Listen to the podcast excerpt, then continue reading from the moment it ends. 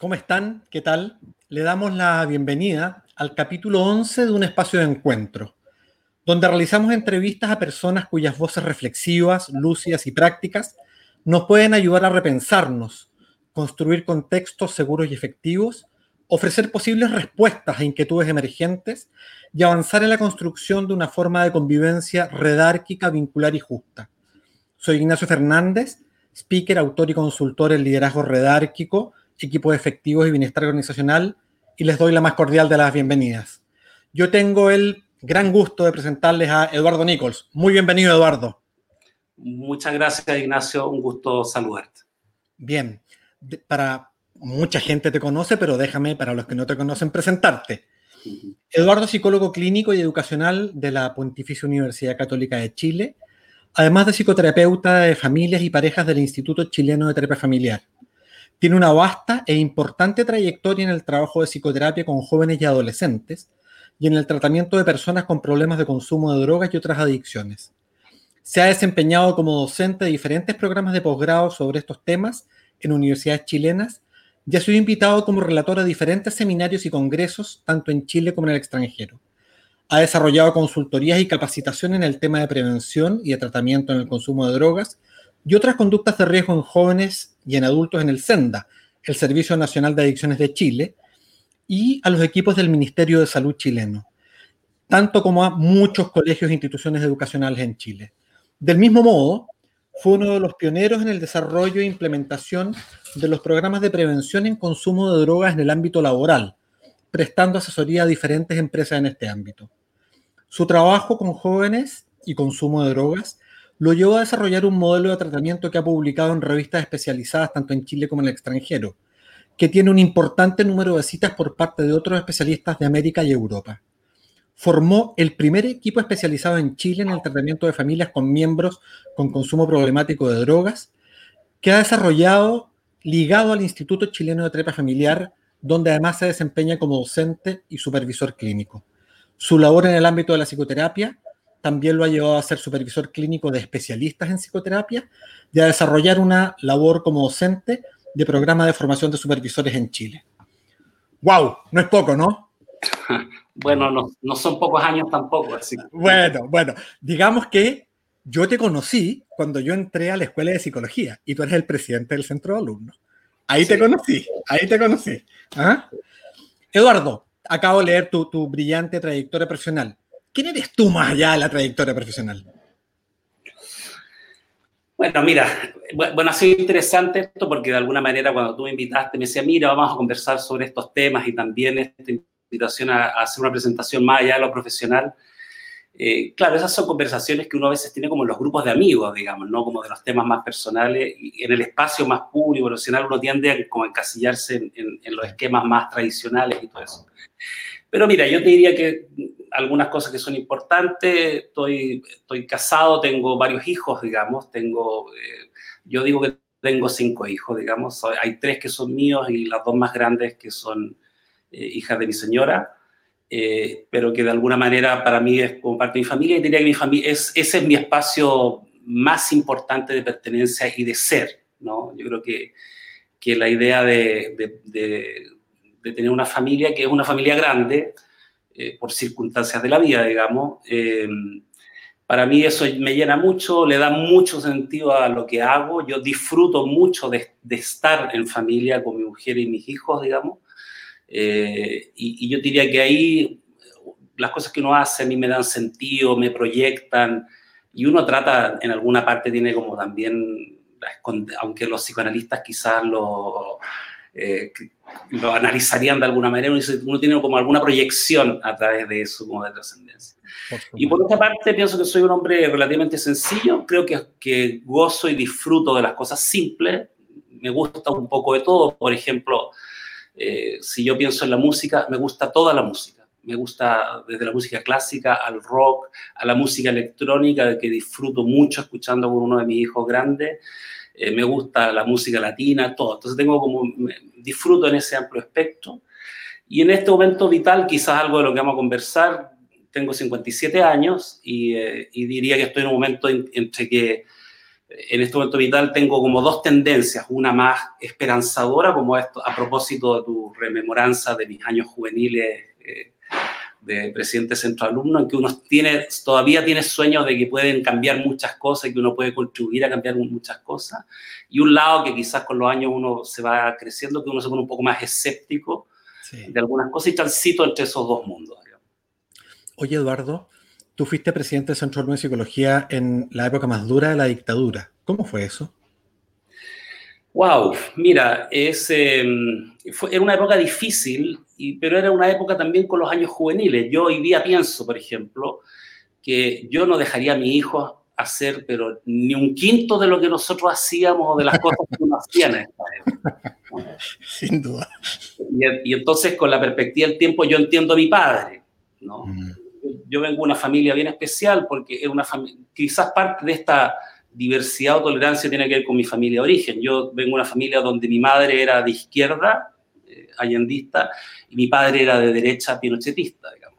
Mm. Y vivían juntos y convivieron y estuvieron casados hasta los últimos tiempos. Y yo siempre cuento la anécdota que como en el, en el living, en el comedor de mi casa, había una foto de la reina Isabel, porque mi papá es de, de descendencia inglesa, y otra de Bernardo Higgins, como los próceres de la patria. Qué notable. Escuchaba el Quilapayún y el Intigimani, ¿me entiendes? Entonces era como esa... Podría ser un sincretismo cultural. Sí. Eduardo, e, esta, este espacio se llama un espacio de encuentro. ¿Qué lugar le das tú al encuentro humano? Mira, para mí, o sea, creo que es creo que es el más importante. Creo que realmente la posibilidad de encontrarse con otras personas, uno no siempre se encuentra con las personas, creo que a veces uno se encuentra con las personas, como que hay encuentros más profundos y hay otros que son más fugaces y, sutiles. Pero cuando uno logra tener encuentros profundos con personas y, y, como conversar más íntimamente y poder conversar de las cosas que van den como más profundas que uno tiene dentro y conocer a su vez, eh, lo del otro creo que uno crece en ese espacio, creo que uno se enriquece, creo que uno se se proyecta y se confronta. O sea, hay cosas que veo en el otro y digo, um, eso tiene mucho que ver conmigo, y hay cosas que veo en el otro y digo, eso no tiene que ver conmigo, aunque es un poco autorreferente, pero creo que en ese diálogo uno va creciendo, uno se va nutriendo y uno se va desarrollando como persona. No, no, me imagino la posibilidad de ser solo sin otros. Y uno va construyendo también como, a propósito de la conversación, como de hacer, hacer versos juntos, conversar, ¿no? O sea, como de, construir palabras juntos, construir narrativas juntas, historias juntos, creo que es una de las cosas eh, más bonitas que hay en la vida. A propósito de narrativa, tú, acompañas a muchas familias, adolescentes, bueno, parejas, y, estamos en un tiempo de pandemia, en un tiempo rudo, ¿no? Eh, ¿Qué movimientos profundos, qué narrativa estás escuchando a raíz de esto de la pandemia? ¿Qué movimiento psicológico crees que está sucediendo?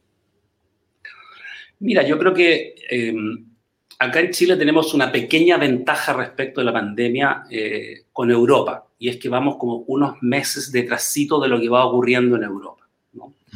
Y eso desde distintas perspectivas nos ha permitido poder ir anticipándonos un poco de, conocer lo que, ha pasando, lo que pasó en Italia, lo que pasó en España, lo que pasó en Francia, desde el punto de vista, por ejemplo, de la salud, nos ha, permitido ir como, anticipándonos un poco. Entonces yo creo que, por lo menos al estado que estamos en Chile, yo digo que hay, como dos momentos hasta, la fecha, y vienen otros.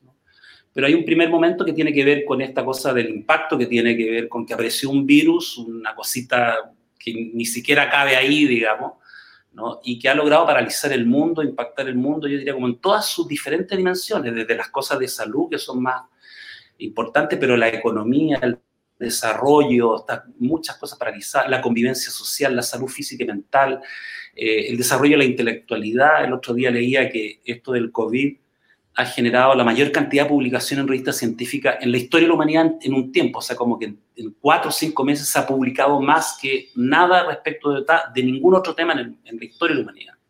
Mm. Entonces, ese dicho nos ha movilizado y lo que ha generado en un primer momento es un profundo temor yo diría que lo que primero le pasa, primero una, una especie de incredulidad. Cuando por ahí por diciembre escuchábamos eh, lo que pasaba en China, uno lo veía tan lejos, ¿no? Como, pero de a poco como que fue acercándose, acercándose, acercándose hasta que llega.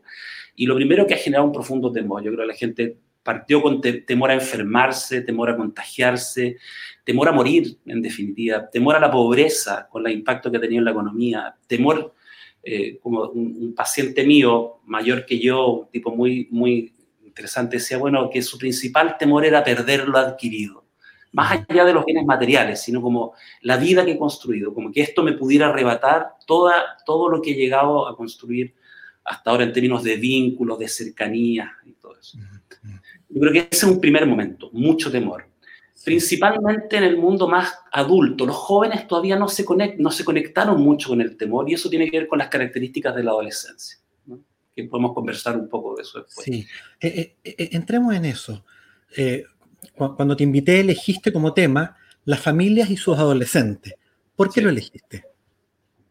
Mira, lo elegí por dos, por una por una razón técnica y profesional, porque trabajo harto con adolescentes y cuando me invitaste y de alguna manera de ver alguno de, de tus conversaciones, dije, bueno, creo que es importante poder conversar algo que pueda aportar a la reflexión de, gente que, que, ve tu página, que ve tus videos, que te sigue y que de alguna manera está en ese mundo, que pueda como contribuir a una reflexión respecto de sus vidas particulares en el mundo de hoy y a profesionales que pueden estar relacionados con el tema. Eh, que y, mi experiencia profesional tiene una parte importante y no es la única, pero tiene una parte importante en el trabajo con jóvenes y adolescentes.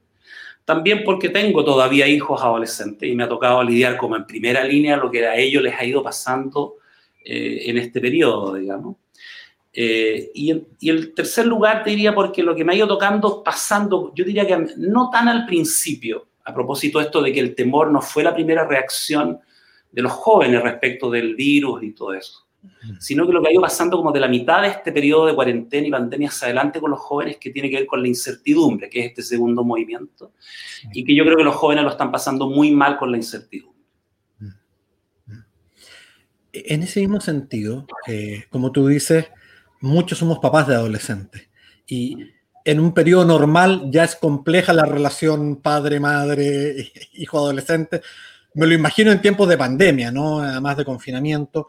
E, en tu mirada, ¿cómo caracterizarías al adolescente así? De estos últimos tres, cuatro meses, ¿qué necesitan? ¿Cómo los ves?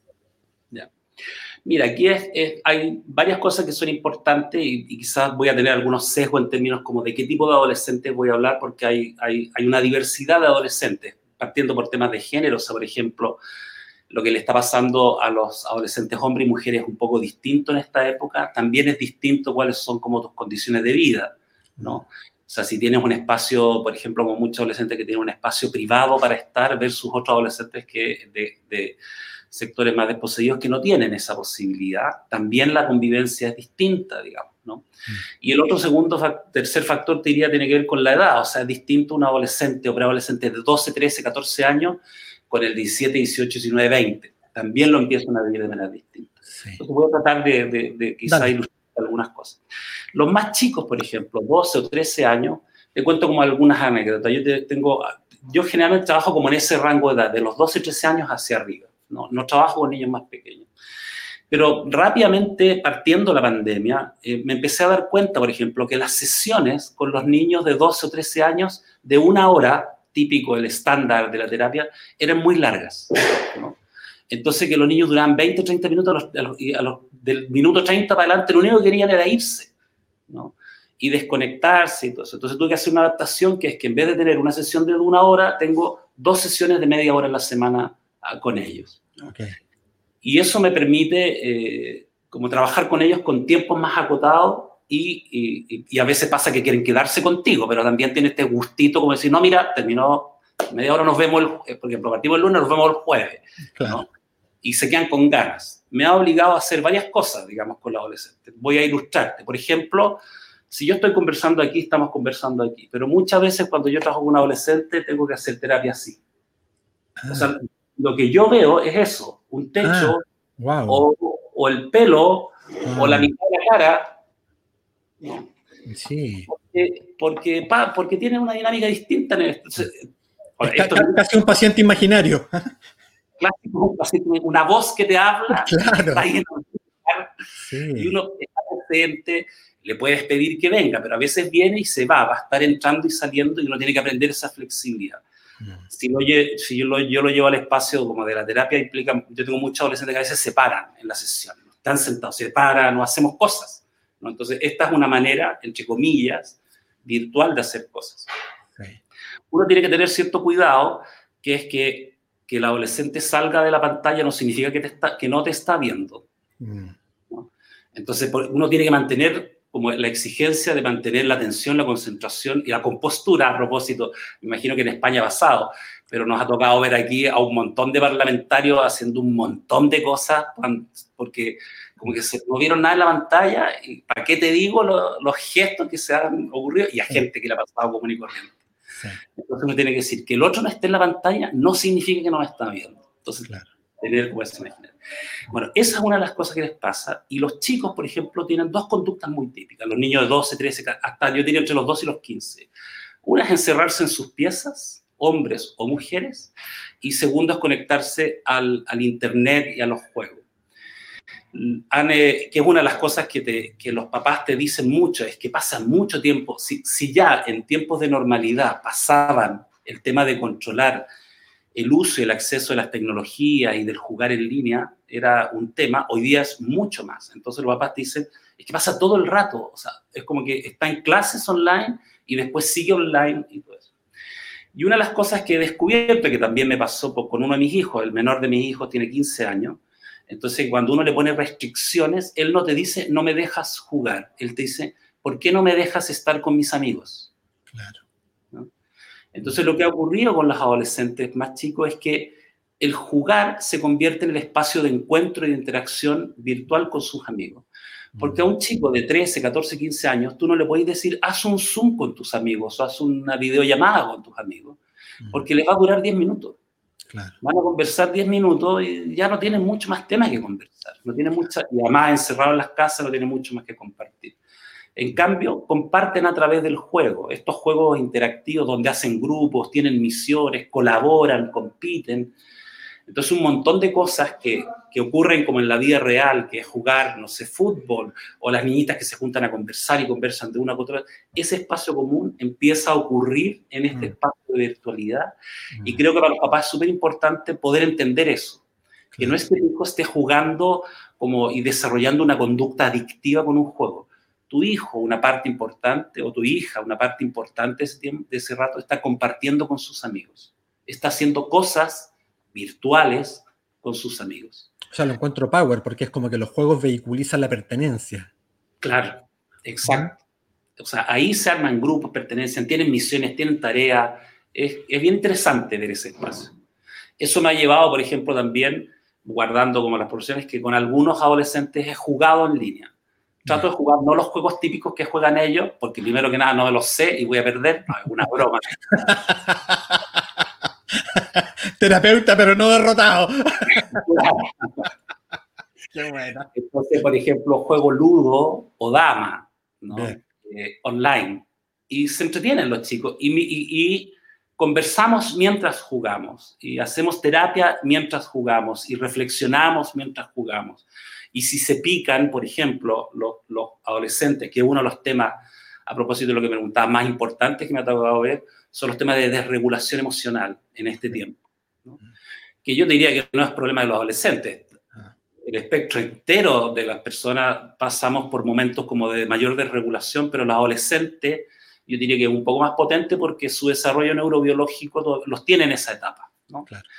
Entonces también a través del juego de repente cuando se pican y cosas así, eso me permite ayudar a trabajar los temas de regulación emocional, eh, por ejemplo, jugando ludo, jugando dama.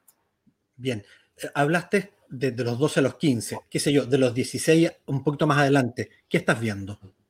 Lo que veo de los 16 adelante, particularmente, yo diría que en ese grupo de edad son, eh, desde el punto, no sé cómo será en España o en Europa, pero es como educación media, como los últimos años de, de colegio y años de universidad. Y yo te diría que, que desde, el, porque hay, desde el punto de vista como de las tecnologías, los colegios para educación media han logrado adaptarse de una manera suficientemente satisfactoria para el trabajo en línea con, con los eh, alumnos. Distinto el caso con los más chicos, con los más chicos es un poco más difícil. Y las universidades también, las universidades han tenido, porque tienen un poco más de experiencia en el desarrollo de trabajo online, Entonces tienen clase. Entonces he visto esencialmente adolescentes con, trabajando en línea, estudiando, haciendo sus trabajos, compartiendo en clase, en algunos casos un poco sobrepasados, y eso tiene que ver con, con que yo creo que particularmente en un primer momento la fantasía del sistema escolar educacional era como vamos a poder hacer lo mismo que hacemos presencialmente, pero online. Claro. Entonces los niveles de exigencia se desajustaron muchísimo y los jóvenes empezaron a pasar mal. ¿no? Aquí hubo, por ejemplo, eh, escuelas, universidades que hicieron, eh, eh, ¿cómo se llama? Huelga, huelga de mouse, huelga de ratones, como de... no, no son brazos caídos, son mouse caídos. Mouse caídos, claro. ¿Mm? No nos vamos a conectar porque estamos sobrepasados el rector de la Universidad Católica, por ejemplo, dio por, así como por, por, iniciativa de él, decretó una semana libre, la mitad de, todo esto, para que los estudiantes pudieran recuperar el tiempo, digamos, hacer algunas cosas día y todo eso, porque estaba siendo un poco demandante. Entonces, esencialmente los vi muy exigidos, como teniendo que responder, como, es, como la idea es como que, mira, estudio, trabajo, duermo y no hago nada más. Claro. Entonces, eso produjo, como un profundo cansancio y un profundo aburrimiento. Yo creo que lo que me tocó ver de los más grandes es el tema del aburrimiento, el cansancio y la ira. La ira, eh, como transmitida de como, como en odio a mis profesores, eh, odio a la universidad, eh, cosas como de ese tipo, que incluso en alguna universidad hay como unas, unos no sé si un Instagram, un meme en que la gente sube como anécdotas trágicas, entre comillas, de, malos manejos de la universidad respecto de temas como del cansancio, del estrés y de cosas por el estilo. Al principio, Eduardo, trajiste la diferencia de género, hombres, mujeres. ¿Cuáles son las principales diferencias que ves? Mira, yo diría que los hombres, porque nuestra neurobiología tiene un lado que nos lleva un poco más a eso, tienden un poquitito más hacia la desregulación y andan más irritables y más irascibles. ¿no? Y que es lo que por lo menos me toca ver con las familias, lo que las familias reportan con sus hijos hombres, con más conflicto, más pelea, más roce, etc. Con las mujeres también pasa eso, pero en menor medida, y las mujeres tienden un poquito más eh, a, aislarse y a, y a estar metidas. Los hombres están en los juegos y las mujeres en las redes sociales. Okay. Hombres están jugando online Fortnite o algún otro juego y las mujeres están en el chat, en el Instagram, eh, publicando cosas eh, en eso. Y las mujeres pueden tender como a, a, como hacer algo que, que, se da muchas veces, no solamente a través de, la, de, este periodo de, de, telellamadas o telerelación, digamos, sino que en la vida real, que la, mujer, en la vida presencial, porque esto también en la vida real hoy día, que tienden a, a ir hacia como reacciones ansiosas más, más eh, hacia adentro que hacia afuera, ¿no? Ok, ok. Mira, aquí una persona en Facebook, que no, no, puedo ver su nombre, dice, ¿cambiará la relación con nuestros adolescentes post pandemia? ¿En qué crees que cambiará? Hay, hay varias cosas que, que, que creo que son importantes. Yo creo que esta relación es, algo... Hay alguna gente que dice, mira, el teletrabajo o la teleeducación llegó para quedarse. Y yo me niego a pensar eso, me opongo a pensar eso. ¿no? Creo que el telellamado y la, tele, y, la, y la teleeducación llegaron para sumarse a nuestras prácticas habituales de trabajo y de, y de educación. O sea, creo que no van a reemplazar el tema de las prácticas presenciales, porque la educación y, también el mundo del trabajo, eh, la educación no es solamente ir a adquirir información y conocimiento. Para eso, la teleeducación y las páginas web pueden hacer esa pega, yo diría, de manera bastante importante. Pero la educación es una experiencia, el colegio es un espacio de experiencia, de, experiencia física, corporal, sensorial, etcétera, que no es reemplazable a través de, esta videoconferencia. Y lo mismo pasa para el trabajo. O sea, acá en Chile, por ejemplo, el cafecito a las 11 de la mañana. Por supuesto. Es distinto tomarse el cafecito junto con el compañero cuando tú vas a los edificios y ves que toda la gente, los fumadores bajan a fumar afuera. Es como, no, no es como, es como, yo no fumo, pero tendría que decir, oye Ignacio, vamos a, vamos a fumar a dónde, ¿me entendí? claro, claro. Bien. Entonces yo creo que es un elemento que vamos a incorporar para algunas cosas, pero que nos reemplaza. Entonces pienso que con nuestros adolescentes vamos a tener que incorporar esta posibilidad como del, mundo, digamos, de, la, de, la, teleeducación un poquitito, de, que ellos van a aprender también cosas como conectarse para hacer un poco más de esta vida social a través de, este medio, digamos.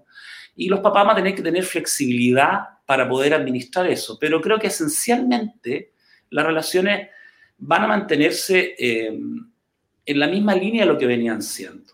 Y en ese sentido, creo que los conflictos, una parte importante de los conflictos que a mí me toca ver de adolescente en el núcleo de sus familias también tienen que ver como con las historias previas, o sea, como con las historias previas de dinámicas familiares, para, para hacer una distinción muy gruesa, digamos. Hay familias que son como más, más más propositivas, más colaborativas o más como reconocedoras, como que, como que están en, una disposición más eh, positiva, más alentadora con los hijos. Esos jóvenes que, que, son parte de ese contexto de familia, yo te diría que han presentado menos problemas de ansiedad, de irritabilidad, de desregulación en este tiempo.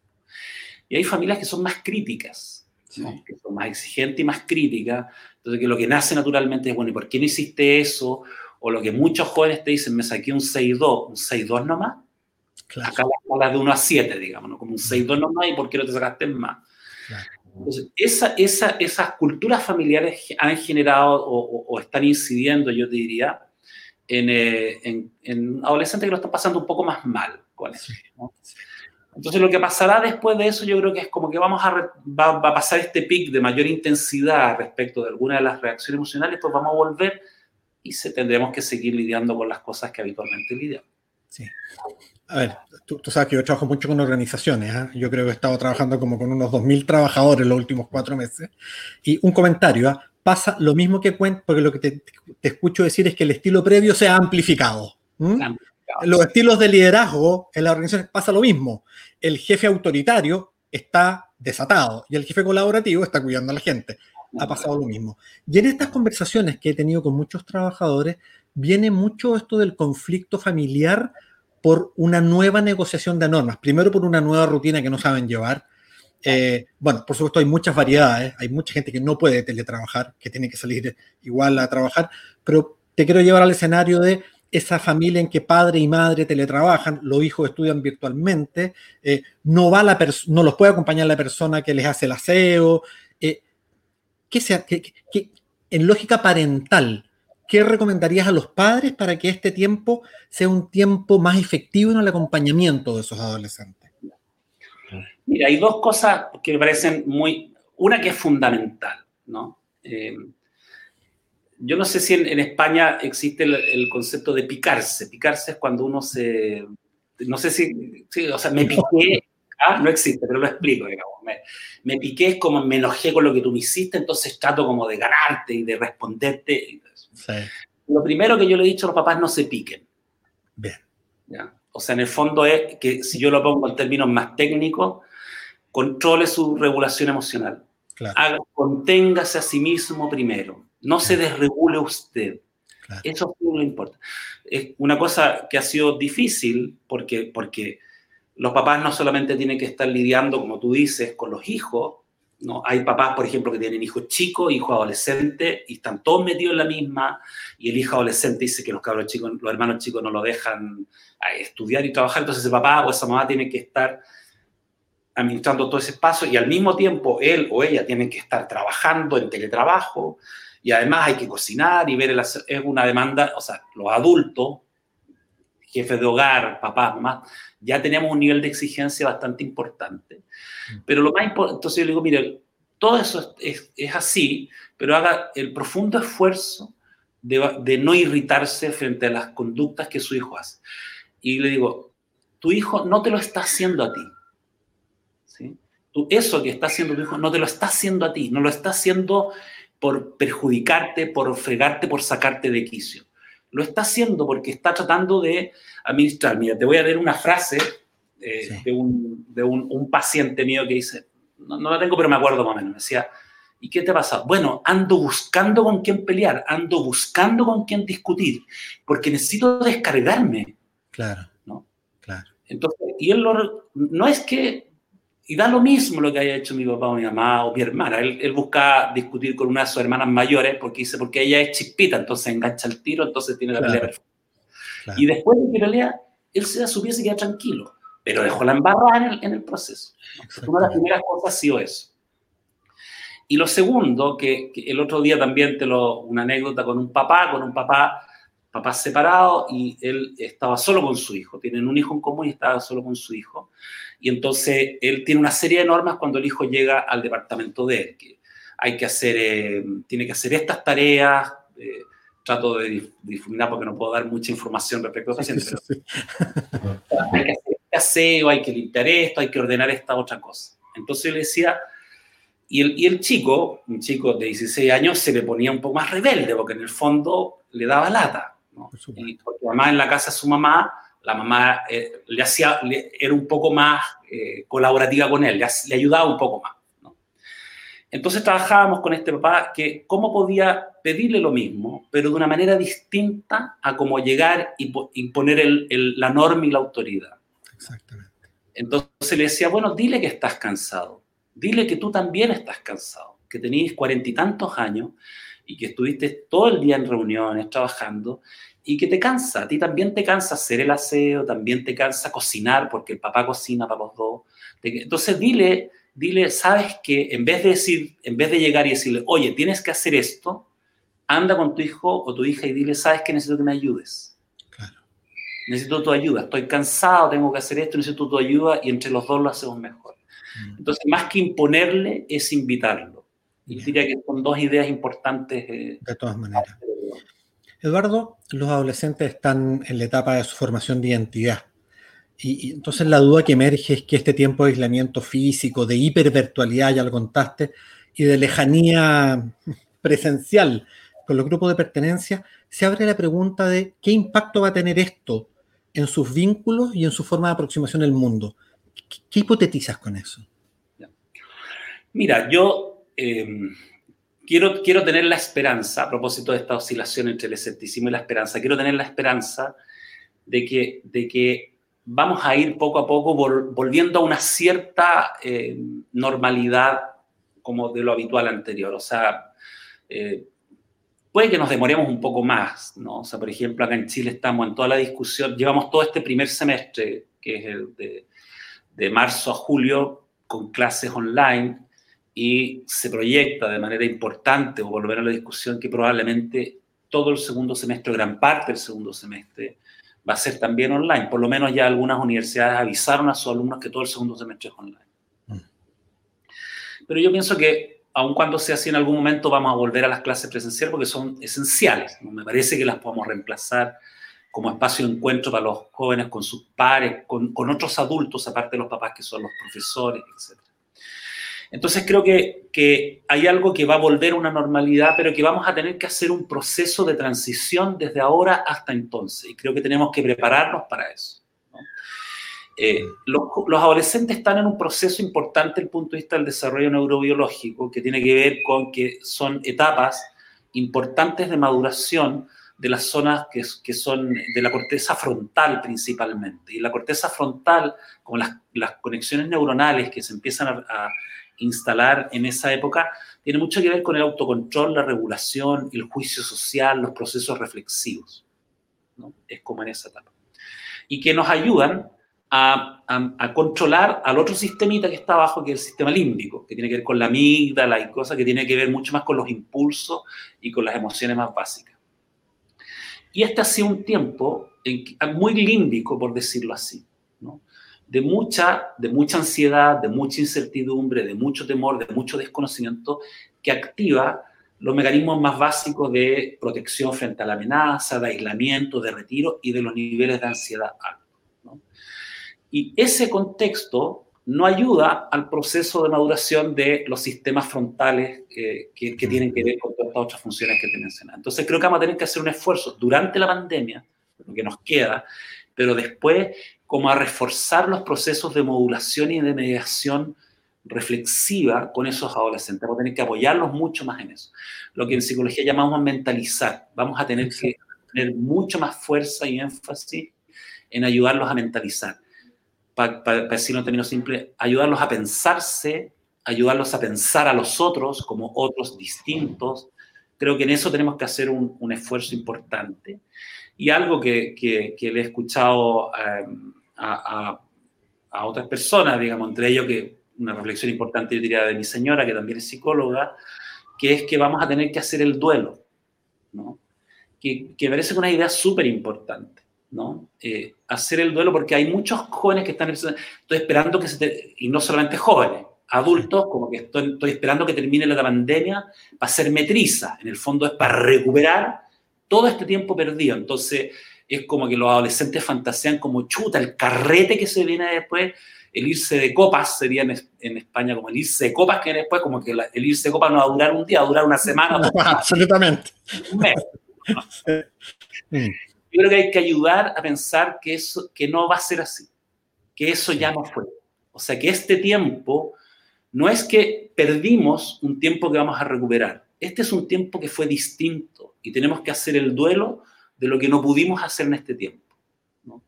Y que lo que viene es, va a ser otro tiempo también distinto, con más libertad, con más encuentros, pero con mayores condiciones de seguridad, de condiciones sanitarias, etc. Entonces creo que ayudarlo a los adolescentes también a hacer el duelo es importante. Lo pongo en una imagen, que el otro día, con, hablando con unos papás, me comentaban la historia de su hija. Su hija está en cuarto medio, el, ultimo, el último año de educación escolar en Chile. Y estaba muy deprimida porque en el fondo dijo, no pude hacer nada de lo que se hace en cuarto medio. Claro. ¿Sí? O sea, no, es como que no me pude despedir de mi educación escolar durante este año porque me tocó vivirlo en pandemia y en cuarentena. Y yo creo que a esa chica va a haber que ayudarle a hacer el duelo. Y no a pensar que, que, que, en el fondo va como que va a terminar, no sé, va a llegar enero y va a poder hacer el carrete o las juntas claro. que no durante todo. Claro. Que la pérdida es pérdida y hay que elaborarla y que no va a retornar ese momento. ¿no? no va a retornar, exactamente. Sí. Eduardo, eh, dentro de, de, las muchas cosas en las que te has reconocido, está todo tu trabajo en, en, con adicciones, ¿no? Con distintas, alcohol y drogas. Eh, ¿Cómo está viviendo un adolescente aproblemado con las drogas este tiempo? Mira, hay, hay, eh, hay, una parte buena, una de las cosas buenas en ciertos contextos, ¿eh? porque, porque es distinto lo que pasa con las drogas en contexto de, de mayores recursos económicos a contexto de menores recursos económicos. Una de las cosas que pasa en, en, contextos más favorecidos es que como los hijos están en casa, están controlados. Claro. Entonces los papás están tranquilos. ¿no? Incluso hay varias eh, pacientes que están en tratamiento, digamos, de, de, drogas que los papás dicen, no, miren, este tiempo distanciemos, no, porque está en la casa. Lo tengo las 24 horas monitoreado. Sí, no va a pasar no. ¿Sí? Entonces hay algunos que ha pasado eso. Hay algunos que se las han ingeniado para acceder al acceso de drogas, yo diría principalmente a nivel de los jóvenes el uso de la marihuana. ¿no? Yeah. Un poco el alcohol, que es una droga legal y a la cual se tiene acceso, y algunos otros la marihuana. Pero yo diría que, que, que, en lo personal, en los jóvenes no me ha tocado ver como un, un, incremento del uso, porque las condiciones a veces, muchas veces no lo permiten, y que ha permitido, por lo menos en el caso mío, con algunos pacientes, me ha permitido la ventana que es algo que yo hago, que, que tenemos que trabajar mucho más en los tratamientos eh, eh, habituales, como de que pueda parar el consumo para que se dé una ventana sin consumo, para que, para que pueda ver la diferencia respecto de él mismo o de ella misma. Mira, ¿cómo eres tú cuando estás con consumo o cuando has estado con consumo? Y cómo eres tú cuando lleváis un rato largo sin consumo. Y esta pandemia con algunos pacientes ha, ha, como, ha permitido eso ¿no? como sin querer queriendo, por decirlo así, ha permitido como esa ventanita de abstinencia o de disminución de consumo pa para que los jóvenes puedan tener esa reflexión. Con los adultos ha sido un poco más complicado. Tengo pacientes adultos con tema de droga yo, yo diría que el, como perfil, eh, más los hombres que las mujeres. Tengo pacientes mujeres que tienen temas de alcohol, pero las pacientes mujeres que tienen temas de alcohol yo creo que lo han hecho estupendamente bien. Estoy feliz con ellas. O sea, como han tenido control y han logrado eso.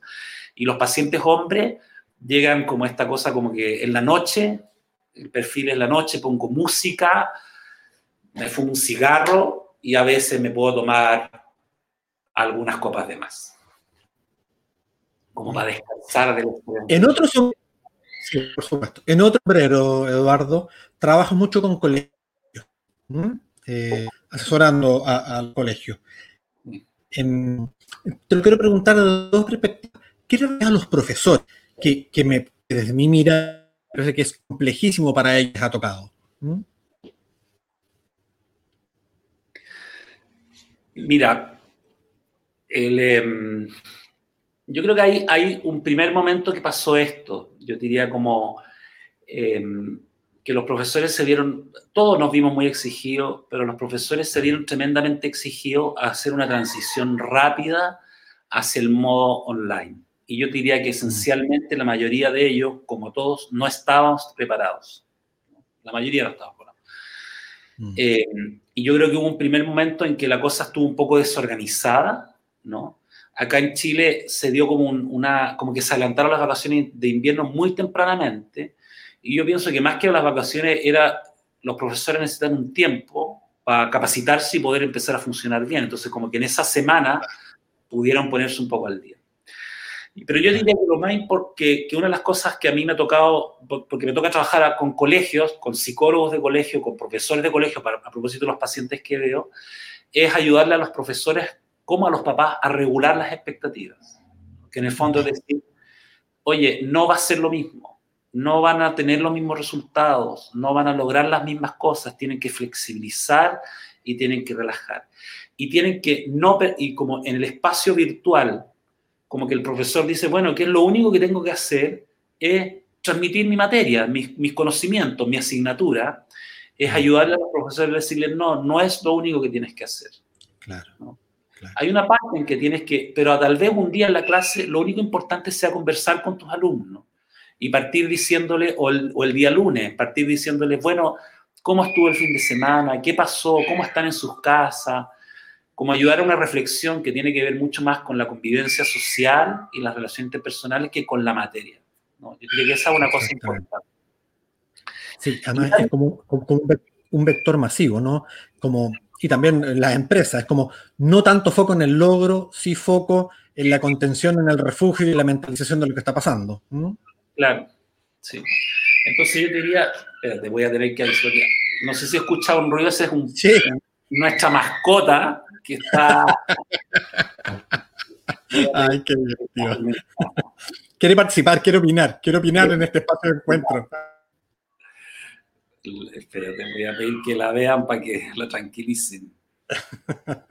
eh, claro, qué bueno que puede expresar, bueno, es la hija que no, no, pierde credibilidad todo, ¿no? que está hablando y tiene la hija arriba gritando.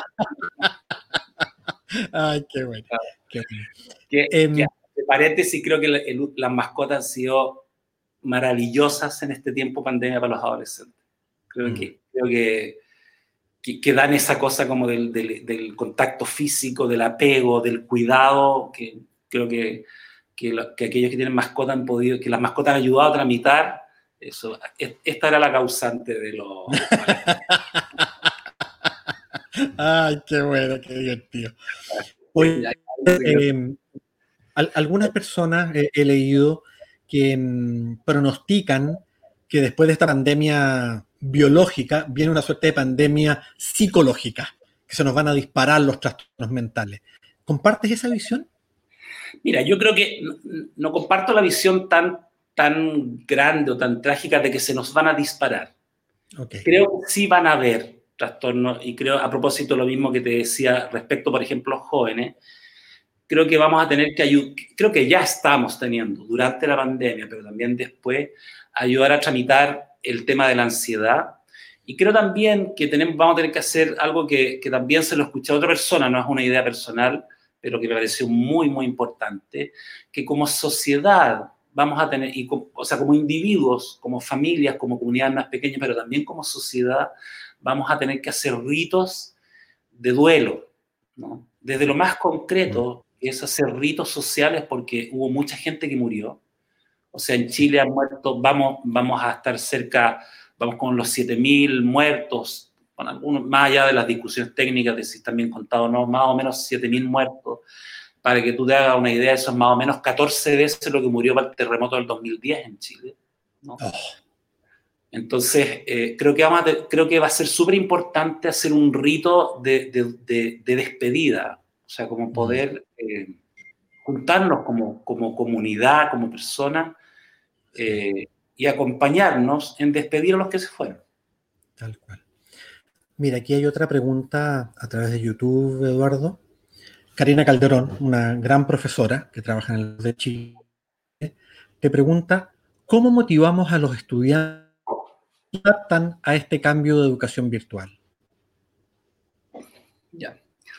Mira, esencialmente hay que, es como, hay que mm, ayudarlos a pensar. Primero hay que acoger su malestar, ¿no? Lo mm. primero es acoger su malestar. Eh, no entrar con, lo mismo que te decía como de este papá, no entres desde la exigencia, sino que desde la invitación. Eh, no entrar desde la exigencia es que tienes que hacerlo, es que es tu responsabilidad, es lo que te corresponde, porque en realidad este contexto nuevo nadie se lo esperaba, nadie sabe muy bien qué es lo que corresponde, cómo lo tenemos que hacer, o sea, tenemos que ser humildes en nuestra ignorancia de cómo manejar estos tiempos. Y eso implica decir, bueno, primero aceptar sus rebeliones, aceptar sus negativas, aceptar su desazón, de que sabes que no puedo, sabes que no quiero, y eh, poder conversar y escuchar sin retar, sin criticar, sino que solamente acoger. ¿no? ese es un primer paso. Y desde ese acogimiento y desde validar que esa, esa respuesta emocional, conductual de ese joven es válida, es legítima, los jóvenes se abren a procesos reflexivos distintos a que si yo estoy criticándote y diciéndote que lo estás haciendo mal. Eso no mm. solamente para los jóvenes, eso es para la gente en general, digamos, ¿no? O sea, como si yo voy a decir que lo estás haciendo mal, tú vas a tener postura defensiva y vamos a entrar a una escalada. Si yo acojo tu malestar y digo, eso está bien, es, legítimo, atendiendo perfectamente, es absolutamente normal, y de ahí podamos pensar, bueno, ¿qué costos puede tener para ti? Tal vez los costos eh, en lo inmediato zafas, pero los costos después son mayores, ¿Cómo lo podemos hacer distinto? ¿De qué manera te puedo ayudar a hacerlo distinto? Para invitarlo a que pueda eh, participar un poco más de, esos espacios de educación virtual eh, eh, que están ocurriendo hoy día. Bien. Otra persona dice, notable Eduardo, ¿cómo ves el espacio de hoy, el del futuro? ¡Wow! ¡Qué difícil! Wow. Digo que difícil porque, porque Chile, Chile viene, tú sabes, digamos, porque, eh, o sea, viene de, de, octubre, octubre que vino el estallido social y todo lo que pasó eh, como socialmente. Y esta pandemia, o esta, nuevamente, yo creo que una de las cosas malas que nos pone es que también nos ha enrostrado una vez más nuestras diferencias sociales. ¿no? La gente de, de, sectores populares lo ha pasado más mal con esta enfermedad que la gente de sectores más acomodados. Entonces creo que, creo que se ha hecho, creo que Chile hizo un buen esfuerzo desde el punto de vista como terciario de salud. Me, explico. O sea, creo que hizo un buen esfuerzo en que había muchas, muchas camas UTI, o sea, como que más que se duplicó la capacidad de atención en camas UTI a un costo altísimo, a un esfuerzo altísimo para los profesionales de la salud, con los cuales creo que en todo el mundo hay que sacarse el sombrero, ¿no? Eh, pero creo que hizo un gran esfuerzo en eso, pero creo que ha sido más difícil en los esfuerzos como en, los, como en el espacio de la salud mental, en el espacio de la convivencia y también en el espacio como del requerimiento económico. Mm. Entonces lo que va a pasar después de esto, yo creo que va a ser, vamos a tener que reparar ciertas heridas y vamos a tener que hacer ciertos gestos, eh, vamos a tener que hacer ciertos gestos como de, de, de reconocimiento de falta, de perdón, y yo te diría como de hacer el duelo, no solamente esto que te señalaba adelante, o sea, tener ritos de duelo colectivos y sociales respecto de los que murieron, pero también respecto de lo que pasó, respecto de las pérdidas económicas de la gente. Algunos estudios economistas dicen que la cantidad de gente que va, que, o sea, en Chile por lo menos, que había logrado salir de ciertas condiciones de vida más precarias, que se había instalado en mejores condiciones de vida, en este tiempo, ¡pum!, se les fue todo para atrás, digamos. Eso también es un duelo y una pérdida. Y creo que vamos a tener que ser particularmente solidarios, eh, empáticos y tener gestos como amorosos, de, amorosos y concretos. Cuando te digo concreto, es que aquellos que tenemos condiciones económicas más favorables, vamos a tener que ponernos con más recursos para paso de ya esta crisis. un par de preguntas más personales. Eh, así, tú individualmente, ¿cuál ha sido tu principal aprendizaje este último año?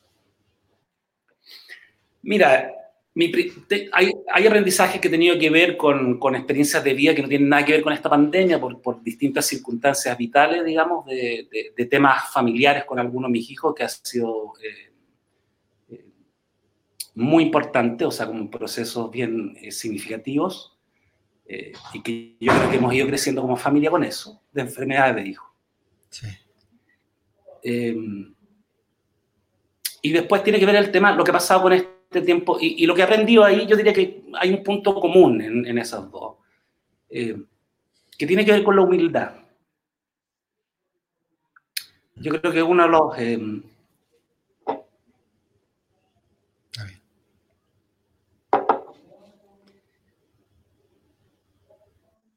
una de las cosas importantes aprendió a ser eh, como el tema de reconocer la humildad, como dejar de lado la soberbia.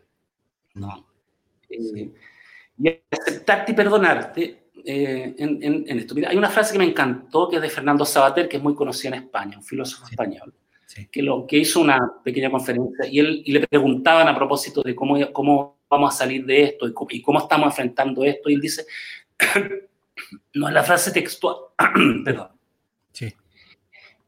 Eh, no es la frase textual, pero, es, pero él dice, mire, que cada uno lo haga lo mejor que pueda nomás, pues. Claro. Exactamente. Y, tiene, y yo creo que eso tiene que ver con la humildad y tiene que ver con el contexto de crisis esto como aceptar la diversidad y aceptarte tú mismo en tu diversidad como con tus luces y tus sombras, con tus aspectos fuertes y tus aspectos más débiles, digamos, o más que uno es generoso pero también es egoísta, que uno es solidario pero también es como más individualista, y creo que hay una parte que tiene como que, como que tienes que estar permanentemente en ese diálogo. Para mí el aprendizaje ha tenido que ver con la humildad, con soltar y también con la flexibilidad, ¿no? O sea, como, como eh, yo creo que como esta disposición, que ojalá uno nunca la pierda y que gracias a los estudios de los ingleses sabemos que las neuronas siguen desarrollándose como hasta los 96 años, eh, la disponibilidad a aprender de lo nuevo esta pandemia, todo esto es algo nuevo, tenemos que aprender de ello. ¿no? Y eso tiene que ver con la humildad y la flexibilidad. Tiene que ver con lo que te decía adelante, o sea, aprender a hacer terapia así. Yo no sabía.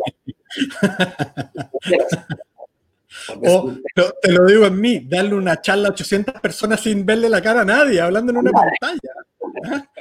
Claro. uno tiene que aprender nomás. Entonces, flexibilizarse para aprender en eso. Creo que ese ha sido el principal aprendizaje. Gracias por tu emoción. Cerremos, quiero invitar a Eduardo a una lección de cierre, a un mensaje especialmente significativo. Uf, mira, yo creo que voy a tratar un mensaje para los papás a propósito de que, de que ha sido como nuestro tema de encuentro. Es esto que te digo como del fondo, eh, no perderse en, en, la convivencia con los hijos y con, y, con la familia, digamos, y no perderse con los hijos tiene que ver con eh, no todo lo que los hijos están haciendo o lo que la señora está haciendo o lo que el marido está haciendo te lo está haciendo a ti, ¿no?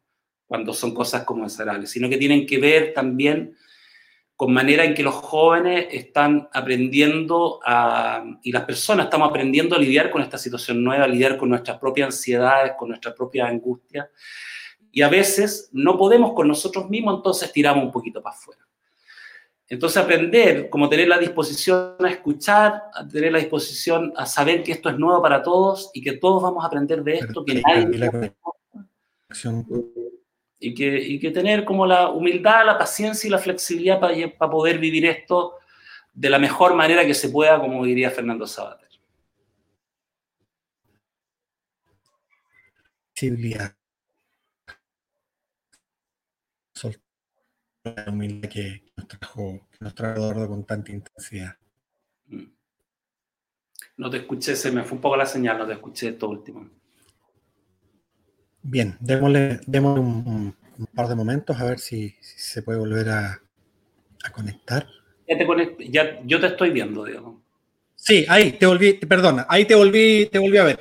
Eh, no te escuché nada la última respuesta, así que te la vuelvo a hacer. La reflexión final, el mensaje. Ahí, ahí me fui a negro, ¿ah? así que te escucho. Ya. Mira, lo que te decía es como, principalmente quizá hablarle eh, a los papás y a los jóvenes, digamos, a propósito de nuestra, a los papás, mamás y jóvenes, hombres y mujeres. Que este es un tiempo nuevo para todos, que, que así como los jóvenes tienen, para los jóvenes, decirle, así como ustedes tienen que estar lidiando con esta nueva tecnología y tener clase y no pueden ver a sus compañeros y, amigos, amigas, y eso ha sido súper difícil para sus padres, también ha sido difícil tener que trabajar, lidiar con todas las tareas domésticas y que los papás también y las mamás también se cansan, ¿no? Y que, y que también los adultos tenemos que estar lidiando con eso.